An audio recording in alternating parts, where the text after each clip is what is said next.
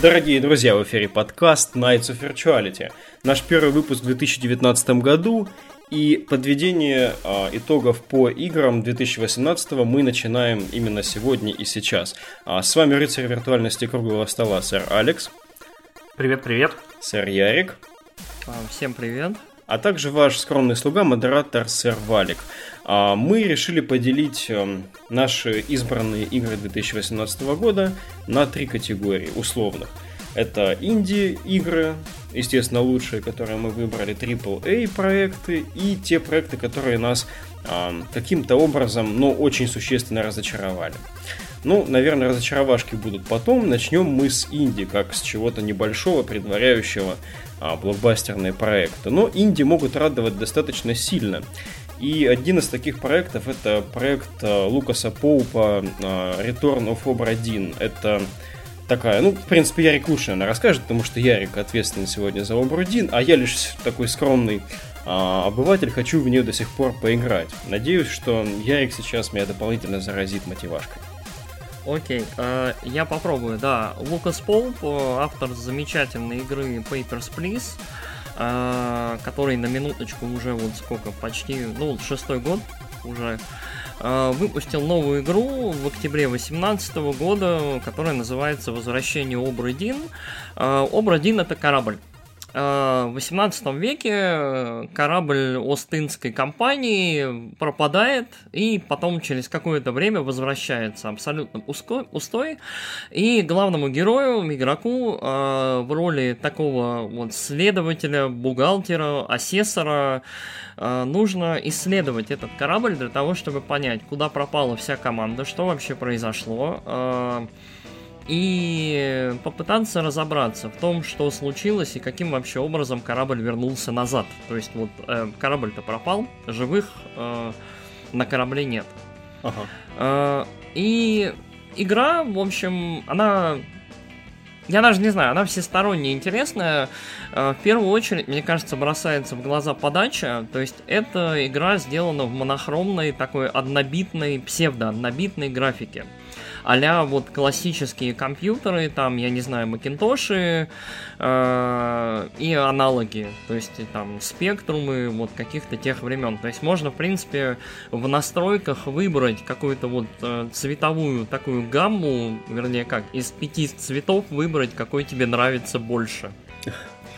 Вот. Э, игра выглядит очень круто, она сделана вот в таком вот черно-белом, чер... там бело-черном, бело-зеленом, бело-темно-красном, короче, какой выберите себе там цвет. Э, и мне кажется, что вот очень-очень игре это добавляет эстетики, класса и вообще крутости, потому что она вот атмосферная. То есть очень... Ощущение, что ты реально ходишь по какой-то такой, вот, не знаю, застывшей фотографии, либо по какому-то такому рисунку, то есть... Э, что происходит в игре? В игре э, главный герой получает вместе с заданием исследовать корабль, получает э, книгу, журнал, э, в котором э, расписаны, вернее как, скрыты в этом журнале судьбы всех э, членов экипажа. И э, к этой книге прилагается несколько рисунков. Э, на корабле был художник, который нарисовал э, всех членов экипажа. И нужно, собственно, разобраться, кто есть кто, как кого зовут, э, кто кого, возможно, убил и каким образом. То есть какая судьба, в общем, либо рок э, постиг э, каждого. И э, очень вот вся эта атмосфера, то есть вот эти черно-белые рисунки, вот этот вот э, черно-белый корабль, который ты исследуешь, э, очень атмосфера такая интересная, прикольная, и мне очень это все понравилось. Основная фишка в целом игры в том, что она, она вообще позиционируется как пазл. Мне кажется, это немножко, ну, не совсем так. Это очень прикольный такой детектив. То есть э, она подразумевает вот такую вот нормальную степень внимательности от игрока. Э, суть вот в чем. Игроку выдаются такие типа часики. Э, и подойдя к трупу, там, активировав эти часы, игрок наблюдает в виде такой красивой, вот, иногда очень масштабной диорамы э, последнюю вот секунду жизни вот именно этого человека. Напоминает Dark Souls, когда подходишь к кровавым следам. Угу. Ну, вот там буквально, то есть вот, вот э, ты берешь, там, тык, нажимаешь, играет очень забавная музыка, в игре очень-очень интересный саундтрек такой, очень навевающий вот такой эстетикой классических корабельных приключений, знаете, таких вот прям там Стивенсона, еще чего-то такого, то есть прям очень-очень угу. прикольно. А, Подскажи, И прям а ты... Поуп же писал это все, он же опять в одно лицо там все делал. А, ну, там не совсем в одно лицо, но да, то есть Поуп является автором игры, а, и, а, то есть, часы активируются, и вот тебе показывается, как, грубо говоря, там капитан берет, стреляет кому-то в лицо, пока кто-то другой, в общем, с другой стороны подлазит к капитанской каюте, чтобы там... Э, с тыла на него напасть. А, и ты берешь, находишь всех этих людей, для себя их там где-то имеешь в виду, а, и потом пытаешься понять, кто есть кто, а, кто этот человек там на рисунке, как его зовут, кто он из списка экипажа, там первый помощник, либо там оружейник на корабле, либо там, я не знаю, казначей и так далее, и разбираешься, кто есть кто. И прелесть игры в том, что игра сама тебя предупреждает в самом начале, что иногда придется гадать. Иногда, правда, может быть не очень очевидной. То есть мне пришлось... Э, там как, игру можно закончить, в принципе, до того, как нашел всех. Хм. А, и только посмотрев титры и закончив игру то есть вот для всех, кто будет играть, то есть не бойтесь закончить игру, в общем, до того, как найдете всех. То есть я, например, понял, как там пару персонажей, кто они такие и что случилось с парой других, только когда закончил игру. Вот, это очень-очень забавно, это очень прикольно. В целом, вот это вот ощущение, когда ты берешь. Э, дело в том, что открывать судьбы можно только под, по три то есть, открыв одну, ты такой, во, сейчас я возьму, подставлю, подберу. Нельзя так. То есть, только по три. То есть, ты, если ты три точно угадал, то есть, кто это, как его зовут, э, как он умер и от чьей руки, э, только тогда тебе возьмут и скажут, вот такой джингл забавный разыграет, трором, и ты такой, да, я гений детектив, да, я смог найти. То есть очень э, ощущение того, когда вот прям очень ревордит игра, очень награждает игрока вот чувством того, что да, ты классный, ты умный, ты нашел все подсказки, все ты правильно понял, там, угадал кого-то по одежде, кого-то, там, я не знаю, может быть, по внешности, либо по татуировке как-нибудь правильно обнаружил, и все. То есть игра очень-очень здорово показывает тебе, насколько ты классный, умный, клевый, хороший детектив. Э, благодаря вот этим вот очень аккуратно, очень так вот грамотно разложенным подсказкам, э, каким-то вещам, которые говорят э, персонажи, либо делают. Угу. Вот, я в целом считаю, что на самом деле возвращение Обры Дин это такая Игру очень хвалили, очень. То есть вот там считается одной из лучших инди-игр э, в минувшем году. Э, я считаю, что это просто хорошая игра, э, которая просто вот очень-очень ладно сделана. То есть игры, э, мне кажется, игры, которые хорошие, правильные детективные игры, должны дарить вот это вот ощущение того, что игрок, он, он немножко гений, да, то есть да, блин, я круто, правильно все сделал, правильно решил. То есть, как вот, э, я не знаю, если кто играл, э, от Focus Entertainment есть хорошая серия игр про Шерлока Холмса. То есть там Testament of Sherlock Holmes, там э, Crimes and Punishments и так далее. Devil Daughter. Да, Devil Daughter это другая история, это немножко такое, это левая, это не, не, ос... не мейнлайновая, да, серия, а так это серия хороших головоломочных игр. Вот э, когда ты правильно решаешь головоломку, когда вот все прям чик, прям все совпадает и все хорошо, э, прям получаешь удовольствие. То есть хорошие головоломочные игры, наверное, должны вызывать такое ощущение того, что ей, я молодец, я там умный, классный. Ну да, если вспомнить Talos Principle какой-нибудь. Или там Witness. Или там The Witness какой-нибудь, наверное. То есть вот э, игры, э, которые вызывают ощущение прям удовлетворения от решенного, от найденного решения. И возвращение Обрудин это тот же самый случай, но в прикольной эстетике. Там забавная история, такая, знаете, в духе палповых приключений про пиратов, про там, я не знаю, про какие-то морские путешествия, приключения вот века 18-го. Очень-очень такое классическое, базовое, но при этом прикольное. То есть это, это игра, которая займет у вас, ну я не знаю, часов 8-9. То есть под конец я уже взялся, вот как это, вот точно знаешь, что игра требует серьезной какой-то усидчивости и внимания, если берешь блокнот, ручку и начинаешь прям записывать и копаться. То есть вот у меня под конец так было. Я очень люблю, когда игры заставляют так делать. Мне кажется, это клево. Угу. А, так что вот, да, наверное, э, одной из моих игр года в плане Индии является возвращение Обрудин. А, я крайне рекомендую поиграть. Насколько я понимаю, игра переведена на русский. Она очень хорошая, она не займет очень много времени.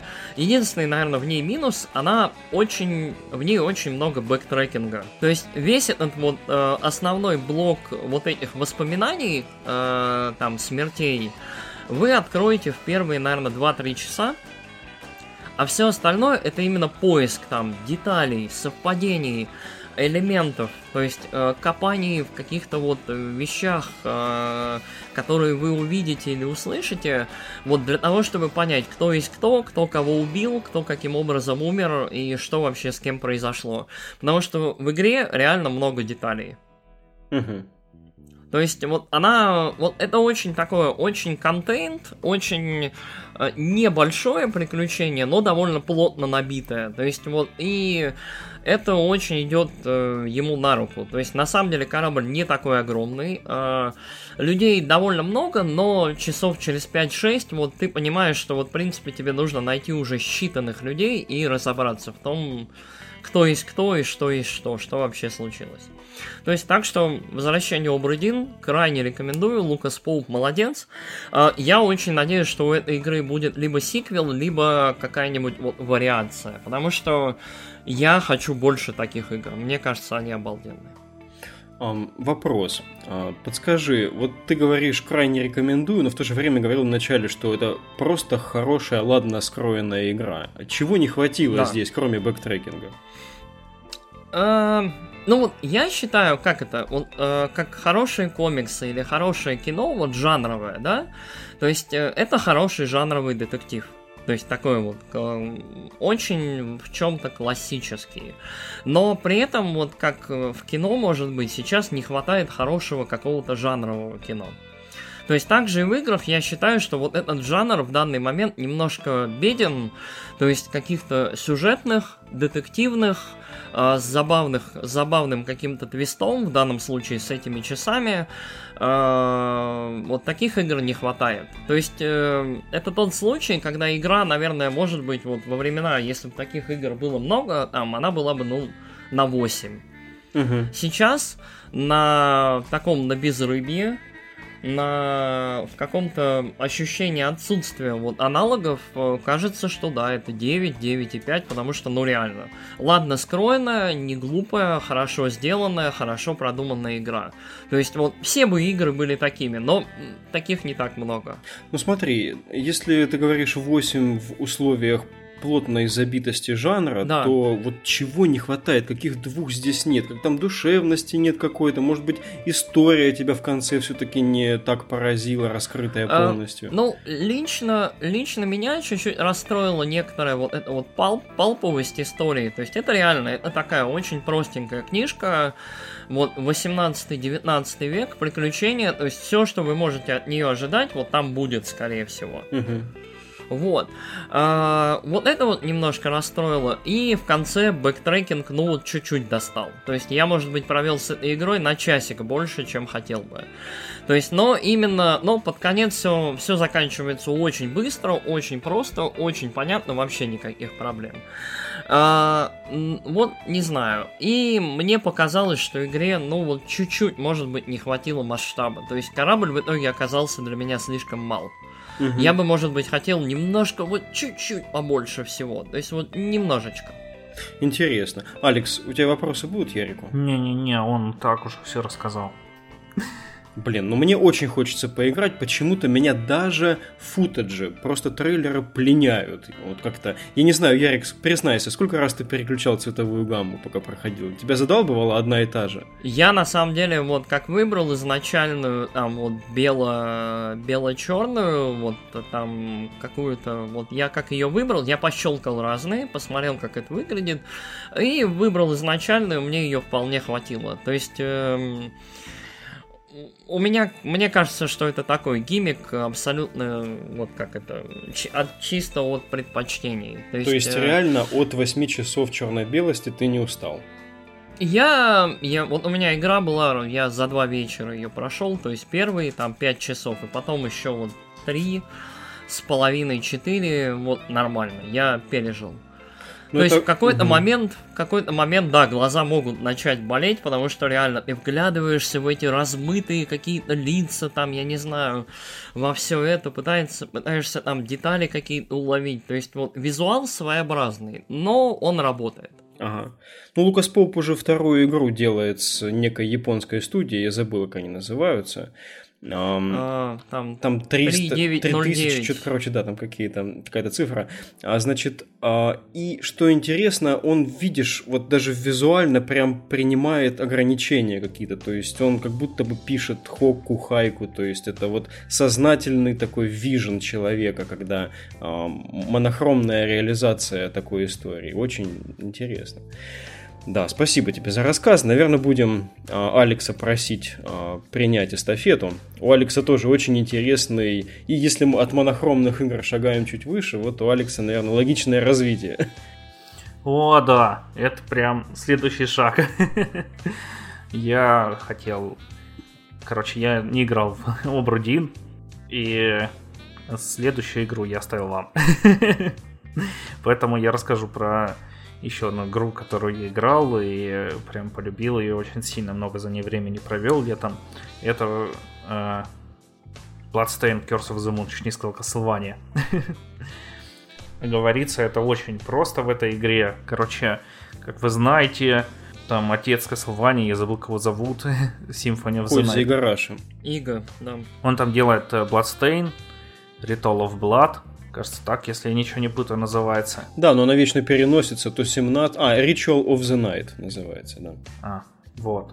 Ну, короче, она постоянно да, переносится, и э, это должна быть такая классическая Castlevania, которых сейчас на самом деле миллион, вагоны, маленькие прицепы, еще чуть-чуть добавьте вот мне сбоку. Но они пообещали бейкерам своим на Кикстартере. Угу. Ну да, я думал, или Indiegogo. На Кикстартере, да. Э, пообещали своим бейкерам демейк э, в духе классических Castlevania. И они его сделали и выпустили. Ну, точнее, кажется, там субподрядчик был какой-то. Ну, короче, факт в том, что она вышла. Она на самом деле прошла летом под радарами у многих. Потому что довольно дорогая. Угу. Вон в стиме 7 соток стоит. Некоторые жлобятся 5 соток отдать за AAA, а тут 7 соток за пиксельное месиво. А, вот. Но, короче, на самом деле она стоит своих денег, потому что это Castlevania 3. А, с небольшими вкраплениями нелинейности, но даже... Да, нелинейности, можно так сказать. Короче, в чем суть игры? Ты идешь слева направо, как в Castlevania, мочишь монстров, как в Castlevania, она э, там нету бэктрекинга такого, точнее, сейчас я расскажу, там есть эта фишка Curse of the Moon, а, вот. Ты идешь, открываешь персонажей, ты можешь не открывать персонажей, можешь замочить их, получить э, другую способность вместо персонажа. Э, на самом деле это очень интересно, и ты можешь э, в любой момент активировать этот Curse of the Moon и вернуться назад и пройти, короче, по-другому. Угу. Э, там есть некоторые развилки специально для новых персонажей, там где то можешь подкатом пролететь, где так. Вот с точки зрения геймплея, это вот э, э, Castlevania, ну она получше по современнее, чем Castlevania, там ты можешь включить режим для слабака, для, для нефага, и ты не будешь отлетать от ударов, э, будут у тебя бесконечные континью и еще прочее, а можешь включить по хардкору, она не очень длинная, э, на прохождение где-то часа три уйдет, может даже поменьше, если приноровиться. Вот. Угу. Ну, что я могу сказать, она офигенная. Дизайны монстров офигительные. Ну, там все офигенное. И, короче, очень э, жалко, что игру многие пропустили. Мне кажется, она вообще там лучше многих хайповых игр, то уж точно. Но, с другой стороны, знаете, это такой там алмаз, который ты там над ним... А-а-а. Мое сокровище даже, блин, не алмаз, а колечко. А, вот, такие дела. Да, у игры офигенные, кстати, отзывы на Стиме том же. Там вообще 10 из 10 тысяч с чем-то отзывов. Ну, в общем, очень хорошо принята аудитория игра. И, по-моему, разработчик тут м- мегаменовский, что ли? Inti Creates, да? Они, по-моему, Мегамена делали. Ой, я не помню, Мегамена много кто делал. Ну да, ну вот в том числе и эти ребята. А, здорово, потому что я в свое время не стал качать, ну, я не был бэкером а, Ritual of the Night и пробовать не стал, но потому что я мог посудить, а, там в целом вот классический набор весь присутствует. Там, по-моему, 4 персонажа играбельных, да? Угу. Угу. А, ну да, там об... также есть Алукард. Я не помню, может его по-другому зовут, имена уже не помню. Единственное, что есть там самурай такой с катанкой. У него короткая атака, быстрая. Вот. Есть классическая деваха с этим, с кнутом. Есть колдун. Вот. Все по классике. Нету ощущения, помнится в третьей Кословании было такое вот у некоторых персонажей читерское ощущение, что вот они прям, им, ими легче, чем остальными. Здесь баланс. Да есть, есть. Там дед может вокруг себя щит создавать, козел. Я первый раз, когда проходил, его зарезал. Потому что меня бесил. Я думал, блин, нахер мне дед, тут у меня компания, там самурай, баба и вампир. Дед тут вообще не приперся. И я его убил, короче, и, и получил двойной прыжок за самурая. Но потом понял, что местами мне бы было с ним полегче. Ну и также можно вампиром превратиться в летучую мышь, пролететь. Угу. Но с другой стороны, там вот будут проходики такие маленькие тебе для этого. Для летучей мыши специальные ходы сделаны. Вот. Как там по боссам? Боссы интересные? Да, да, я выкладывал в Твиттер, если вы следите за мной в Твиттере. Если вы один из тех 80 человек, вы могли лицезреть великолепные дизайны боссов и кадры из боя с ними. Вот. Боссы мне понравились. Мне там все понравилось. Mm. Даже голем вначале понравился. Я думал, блин, какое говно, голем, блин, босс. Что за параша, кто это придумал. Но потом я поиграл. И было клево.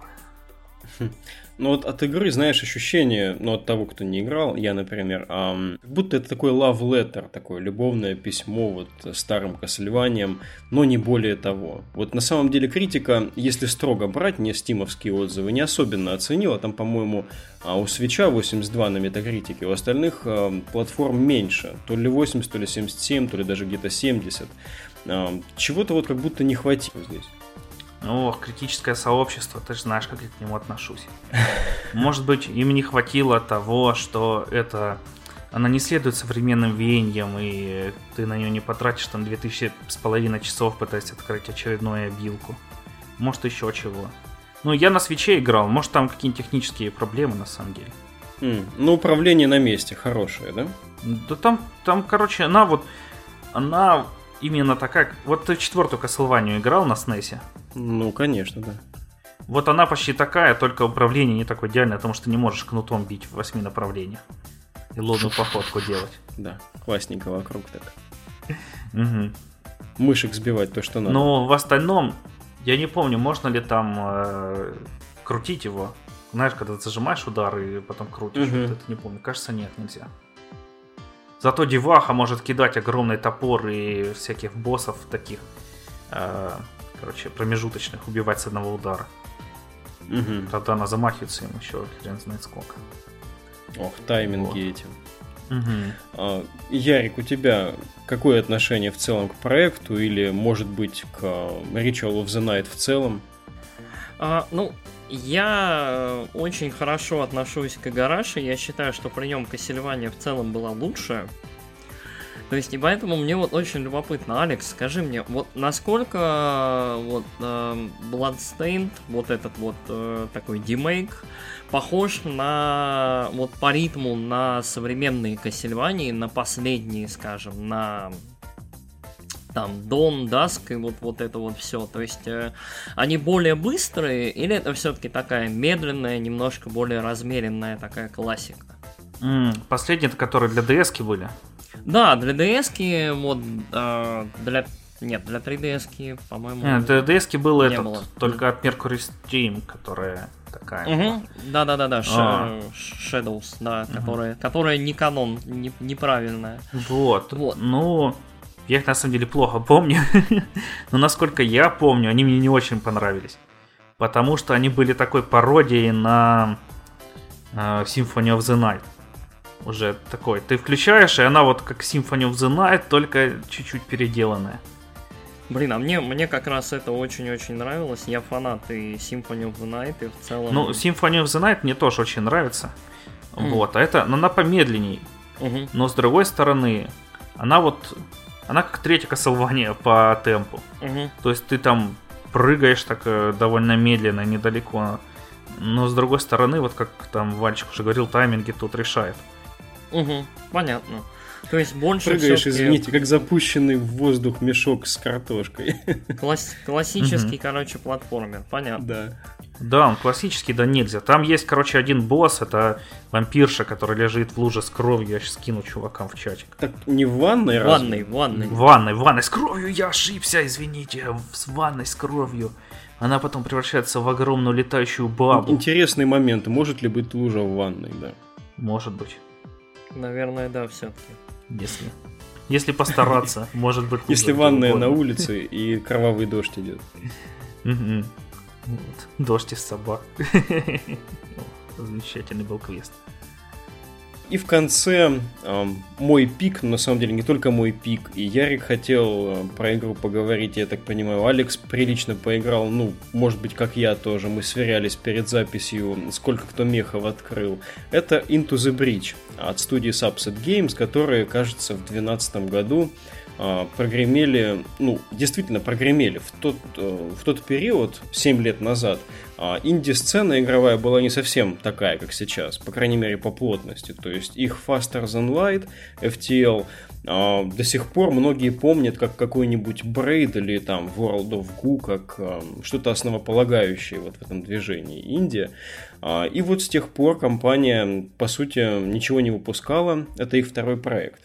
Into the Bridge это дистиллированная до 8 на 8 клеток тактическая классическая игра.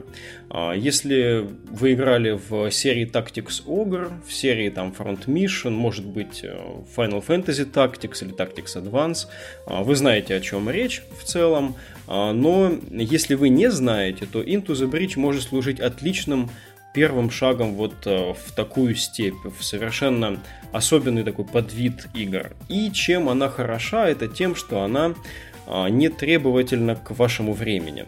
А, насколько я понимаю, на свече игра тоже хит, хотя бы потому, что а, портативность консоли очень хорошо сочетается с быстрыми катками здесь. Into the Bridge это игра про то, как человечество проиграло войну ну, я так понимаю, проиграла все-таки угу. войну. Ну да, да, там начали а, же говорят. Таким мутированным, огромным, да, насекомым.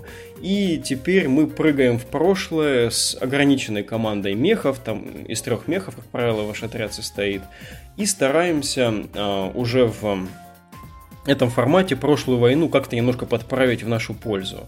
А, игра располагается, события игры происходят на четырех островах. А, попадая на первый, вы знакомитесь, собственно, с основными механиками, с тем, как здесь все устроено, и дальше переходите на остров там 2-3, соответственно, с совершенно другими там биомами, а, с новым набором противников. Противники, правда, достаточно ограничены по внешнему виду, но они меняют свои свойства. То есть такие перекрашенная, получается, спрайт у противников. Кстати, о визуальной стилистике. Мне она такую комбинацию напоминает какого-то аниме из 80-х, то есть такого ну, более-менее классического, а, с такой классической научной фантастикой. А здесь эм, вроде бы пиксельно, но в то же время достаточно подробно, точно и эстетика далеко не приблизительная. То есть э, те же пилоты, их лица, облик э, мехов, облик ваших противников, они достаточно дистинктивно прорисованы. То есть у игры действительно есть своя стилистика, не позволяйте таким статичным картинкам вас обмануть, надо просто немножко поиграть.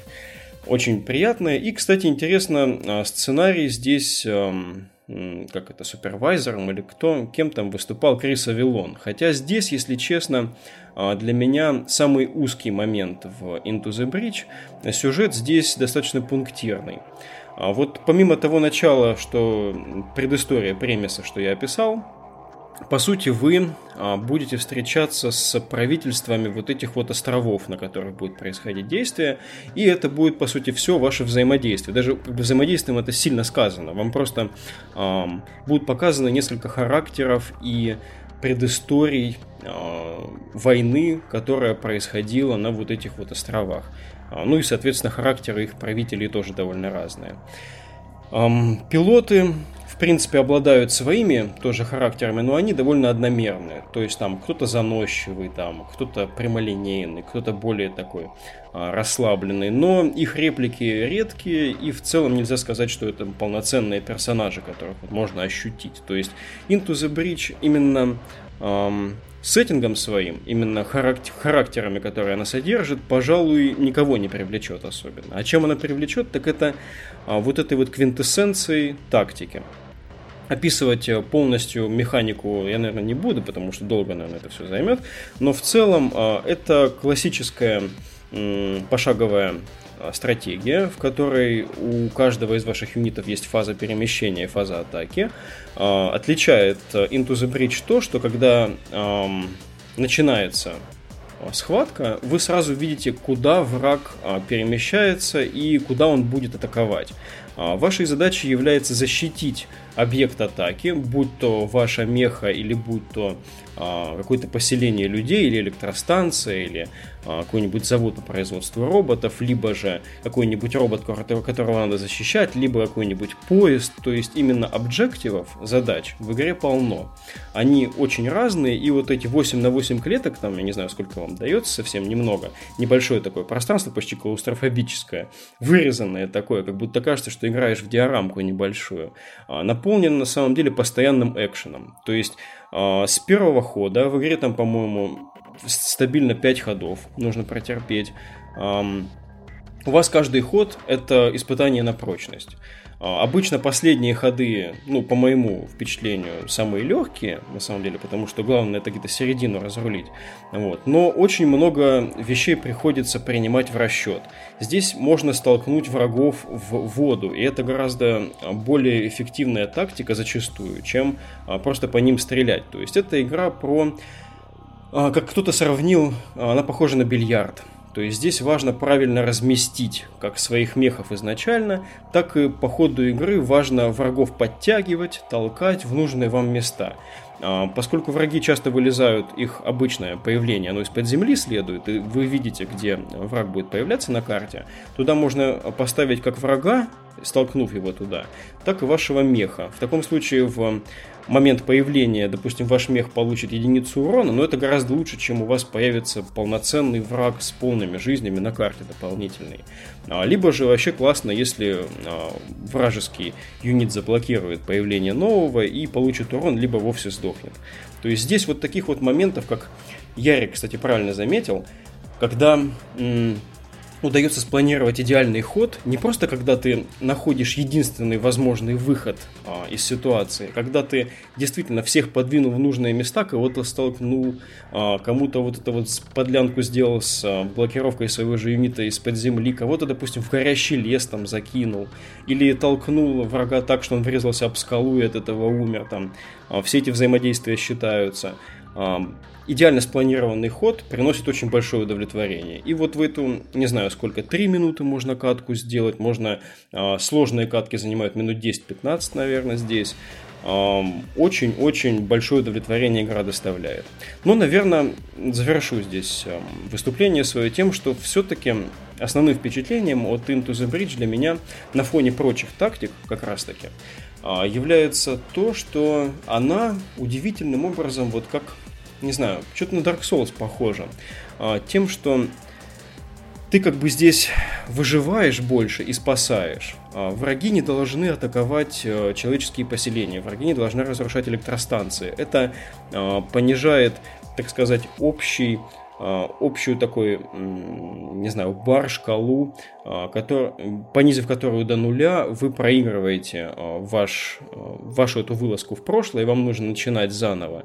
И таким образом, постоянно защищая людей, действительно чувствуешь себя спасителем. То есть частенько ты просто ставишь своего меха под атаку врага для того, чтобы враг попал по меху, а не по поселению людей.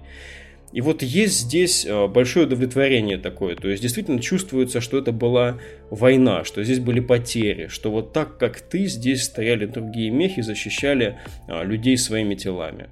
Вот. И удивительно, что вот э, к такому заключению приходишь, поиграв в, по сути, маленькую игру со столь быстрыми катками и э, совершенно минимальным сюжетом, сеттингом, премисом и все такое. Ребят, ну у вас, наверное, есть что добавить, поэтому я вот передаю здесь, наверное, слово. Мне много чего есть про рассказать на самом деле про эту игру. Я в ней уже порядком так наигрался и и в поезде я в ней поиграл, и, я не знаю, на диване, и на компьютере. Она феерически хороша. Я в FTL э, очень много часов убил. Просто FTL в какой-то момент была вот просто моя любимая игра. Ты просто сидишь и залипаешь часами. Это игра, которая вот выжирала время Несмотря на то, что в FTL тоже, в принципе, я не знаю, можно было пройти вот цепочку, ну, часик, ну, может, полтора. То есть ты тратил на цепочку и все. Но при этом тебе хотелось еще, тебе хотелось еще, хотелось посмотреть, может быть расклад будет другим, может быть оружие какое другое попадется, что-то еще.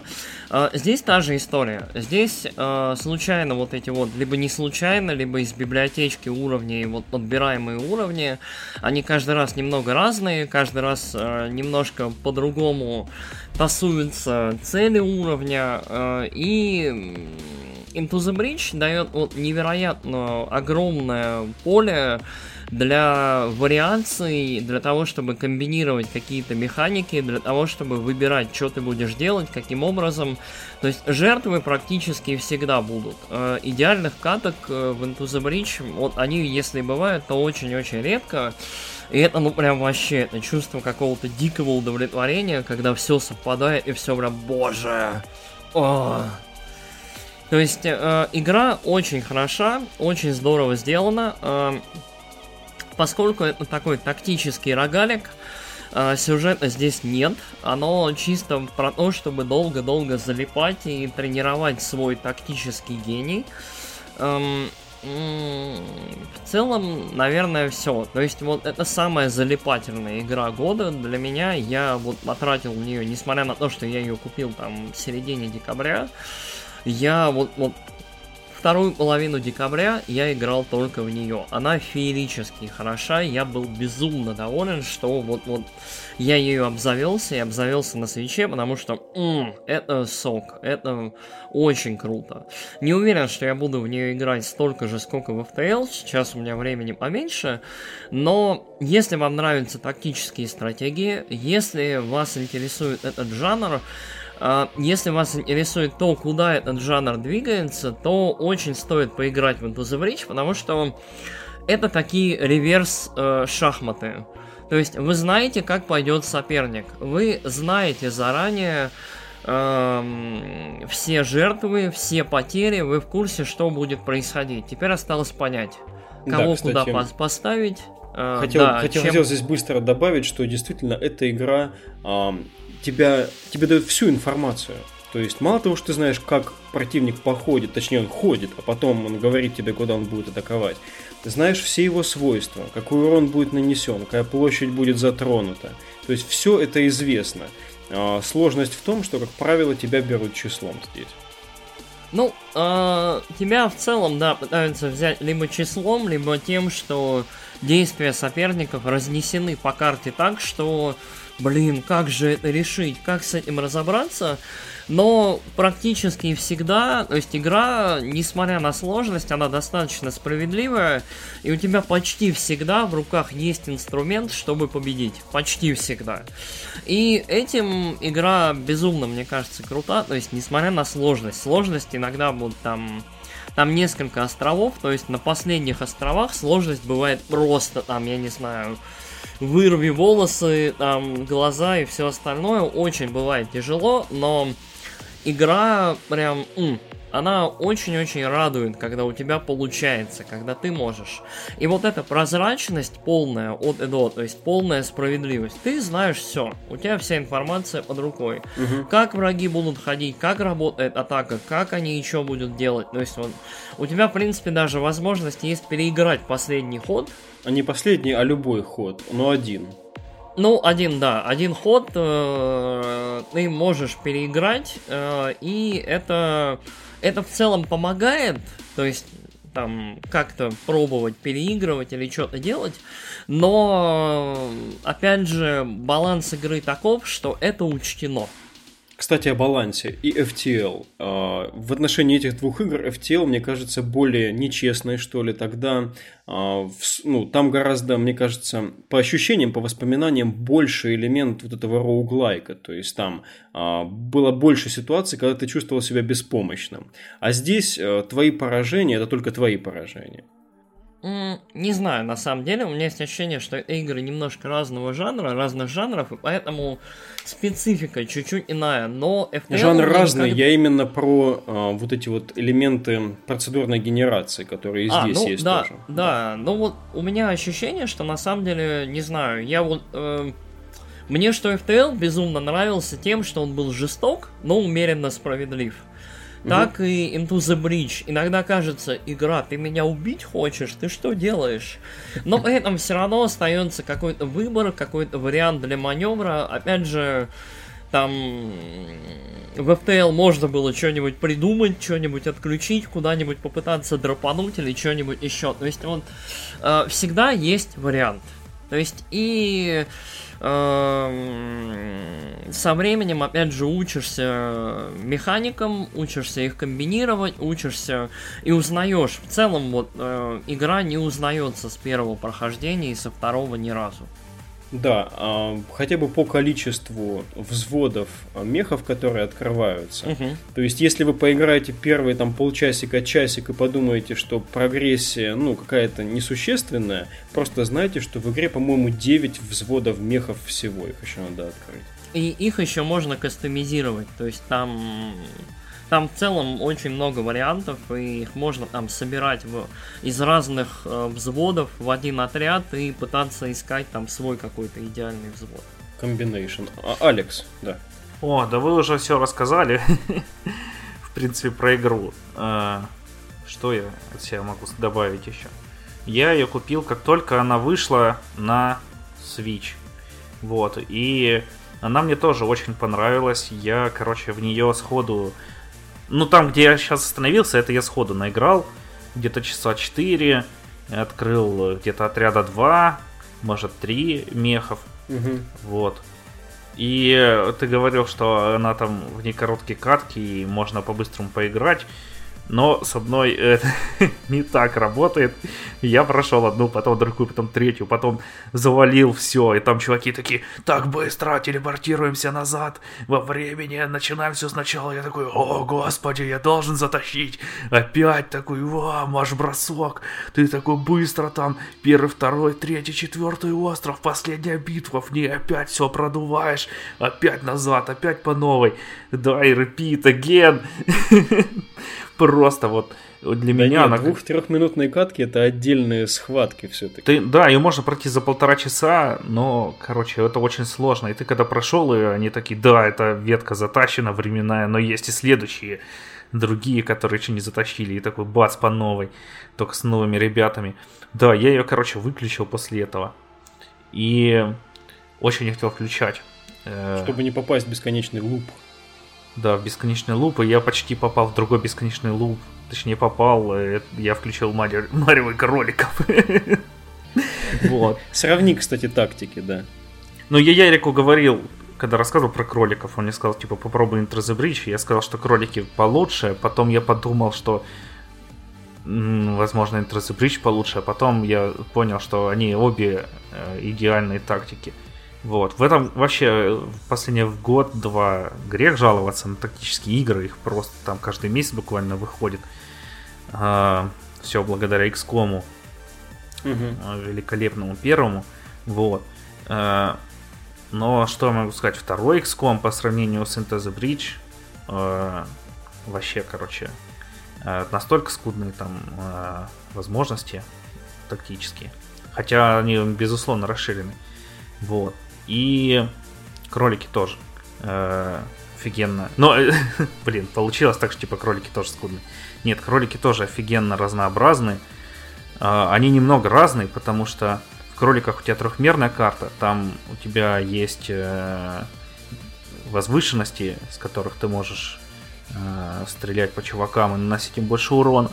А здесь двухмерная, но, как Ярик говорил уже, это такая вот шахматная задачка которую очень интересно решить. Вот, и да, когда ты уже там, как уже Валик говорил, когда ты уже в середине игры всех раскидал, и такой думаешь, в середине партии, думаешь, давайте, вылазьте, чуваки, сейчас я вам тоже вломлю и пойду еще таких же уродов, как вы, топтать своими мехами боевыми. Вот, такое офигенское чувство. Да, первые а, ходы решают, да. Угу. Да больше даже решает то, как ты расставил своих юнитов. Потому что... Тоже очень важно. Поначалу, кстати, так mm-hmm. не кажется. Поначалу кажется, что ставлю а, кулачного и танчика наперед, и эту артиллерию назад, и все, как бы. Угу. Вся, вся, вся, все правило, да. А потом жахнул артиллерию и убил кулачного и танчика. Ну, можно и так, но артиллерия слабенькая, можно потолкать там, да, в воду тоже. Да. А, да, игра очень глубокая благодаря э, своей реиграбельности. А на свече она играется еще лучше. Короче, э, я когда начал открывать для себя весь мир э, хендхелда портативного, который я пропустил из-за того, что жил в городе, где единственной портативной консолью был Тетрас китайский. У всех. Или Тамагочи. Хотя Тамагочи быстро отжили свое, к сожалению. Вот. Э, я, короче, поиграл в Advance Wars. О, это великая серия, великая. Да. И я очень хотел поиграть во что-нибудь такое на современных, короче, на, DE, угу. на 3DS, вот. На, ну, там, э, короче, на 3DS можно было поиграть в игры с DS, но это все равно, короче, не... Эта игра очень похожа, она не такая, потому что в Advance Wars там все-таки были такие э, побольше э, битвы, масштабней, но очень э, в духе. Именно ощущение, когда ты играешь в такую глубокую тактику в портативе. Вот. Да, вообще, э, Into the Bridge, наверное, пользуясь правом э, человека, у которого эта игра как бы номинально э, озвучивается как игра года в инди-сегменте, наверное, попробую закончить. А, значит, опять-таки, с чего я начинал? С того, что это как бы дистилляция, это квинтэссенция, и, как сейчас Алекс сказал, практически любая другая тактическая игра сюжетно, по сеттингу будет больше, и бои будут больше, масштабнее, там, эм, экран будет не один, врагов будет больше, скорее всего, будут какие-то э, какая-то вертикализация, то есть кто-то будет сверху, кто-то снизу, но, в общем, в то же время Into the Bridge нельзя считать просто как э, чем-то упрощенным. То есть, допустим, если после него запустить очень близкий, кстати, по стилистике первый Front Mission а, на Super Nintendo, а, будешь очень явно ощущать недостаток а, глубины вот этой вот всей механики, которая есть в Into the Bridge. А, которая связана в первую очередь не просто с э, выбором противников, которого ты будешь стрелять, но оценкой в целом ситуации по карте и необходимостью защищать гораздо больше там объектов, чем а, просто себя или там просто своих соседних мехов. Вот, поэтому тут именно это была цель такая. Э, создать что-то быстрое, как я это вижу, создать что-то очень правильное и верное жанру, и в то же время, по сути, эталонное. Думаю, если кто-то вдохновится Into the Breach и поиграет потом в Front Mission 3, или поиграет там в Final Fantasy Tactics Advance, или поиграет, что там еще, Tactics Ogre Let Us Cling Together тот же, а, все равно Into the Breach останется в, своем, в своем роде эталонным, небольшим experience ом э, вот данного типа, данного жанра. Как бы пока не видно ему никакой конкуренции, несмотря на то, что, как правильно заметил Алекс, игры такого типа после успеха последнего XCOM, ну первого, который в 2013 был, ремейка, э, их довольно много. Вот. Но Into the Breach прям классно, так мощно и уверенно цементирует э, за собой такое место эталона, и очень интересно, кто сможет его, ну, если не подвинуть, то хотя бы стать рядышком. А, дорогие слушатели, а, рады вас приветствовать в первом выпуске в нашем новом 2019 году. А, еще у нас будет как минимум два выпуска, посвященных лучшим играм 2018. Их было много, надо размеренно дать им всем время и обсудить их. В то же время мы приготовили для вас определенные сюрпризы на 2019 год. И я думаю, уже в январе-феврале вы услышите рыцаря виртуальности в несколько ином формате. Вот. Ну, на сегодня это все. Спасибо, что слушали, были с нами. Пока-пока. Всем пока. Пока.